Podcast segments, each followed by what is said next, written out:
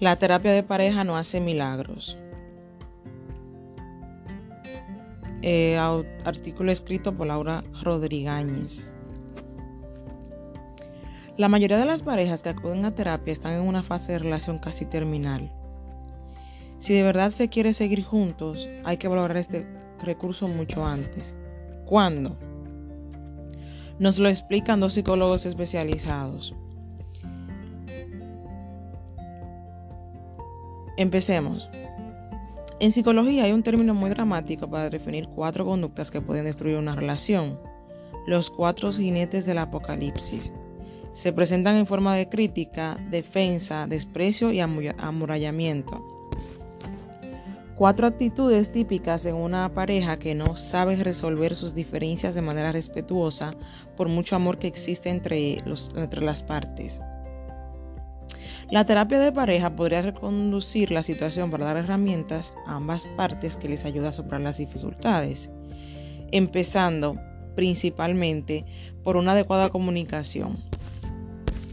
Muchas parejas no pueden hablar ni siquiera de cosas mínimas relacionadas a su mundo interior.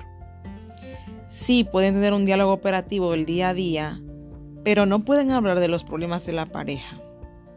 Comenta Sebastián Girona, psicólogo especializado en vínculos. En terapia, esas mismas parejas encuentran un espacio seguro, regulado por una tercera persona ajena a la relación, donde poner los conflictos sobre la mesa. Y el diálogo, desde el respeto, es una vía oxigenante. El problema es que la mayoría de las parejas llegan tarde a la consulta o llegan con propósitos diferentes. Señales de que la relación no va bien. Según la psicóloga Patricia Almírez, la señal inequívoca de que la pareja no atraviesa un simple bache es una de las dos partes o las dos está incómoda. Por el motivo que sea, porque la otra parte no se compromete, porque no colabora, porque no se educa en la misma dirección, porque no se comparten valores, porque uno no sabe comunicarse o incluso deja de hacerlo. Si alguien está incómodo y de forma reiterada ha perdido un cambio a la otra parte y esta no cambia o no sabe cómo, en el momento que se siente mal tiene que ir. Tenemos que entender que eso de quien bien te quiere te hará sufrir es mentira. Lo normal en una pareja es que exista un clima de comodidad en el que por supuesto puede haber y habrá conflictos pero con la predisposición de escoger las herramientas adecuadas para superar esos obstáculos. Básicamente no hay por qué aguantar nada.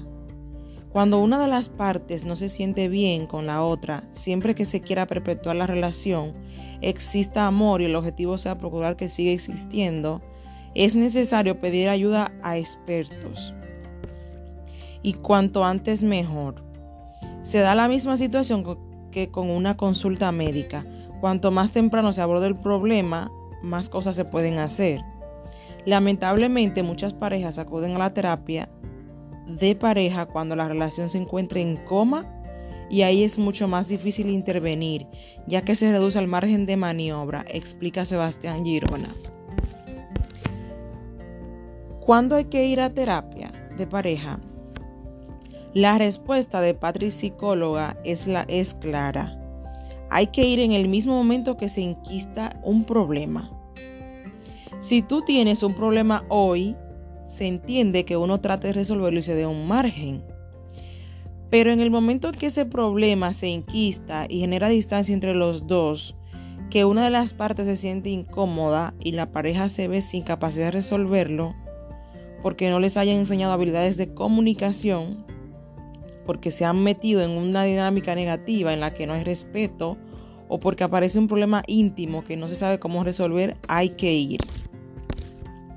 Los dos psicólogos a los que hemos consultado comparten la conclusión de que la mayoría de las parejas llegan tarde a terapia.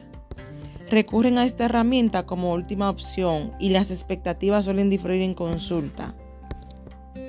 Mientras una de las dos partes da el paso de proponer un especialista para resolver la situación, la otra acude arrastrada o sin convicción.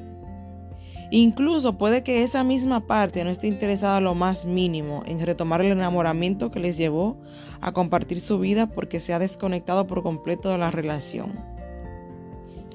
Cuando una de las partes ha dejado de tener complicidad y admiración por la otra, es poco salvable la situación. Explica Patricia Ramírez. Cuando alguien va a terapia de pareja habiendo dejado de querer solo por darle el gusto a la otra persona, eso no va a funcionar. La terapia de pareja no siempre puede salvarlo todo. Cuando una de las dos partes está desconectada es porque lleva tiempo fuera de la relación a pesar de estar en un mismo espacio físico. Entonces, es muy difícil que haya salvación.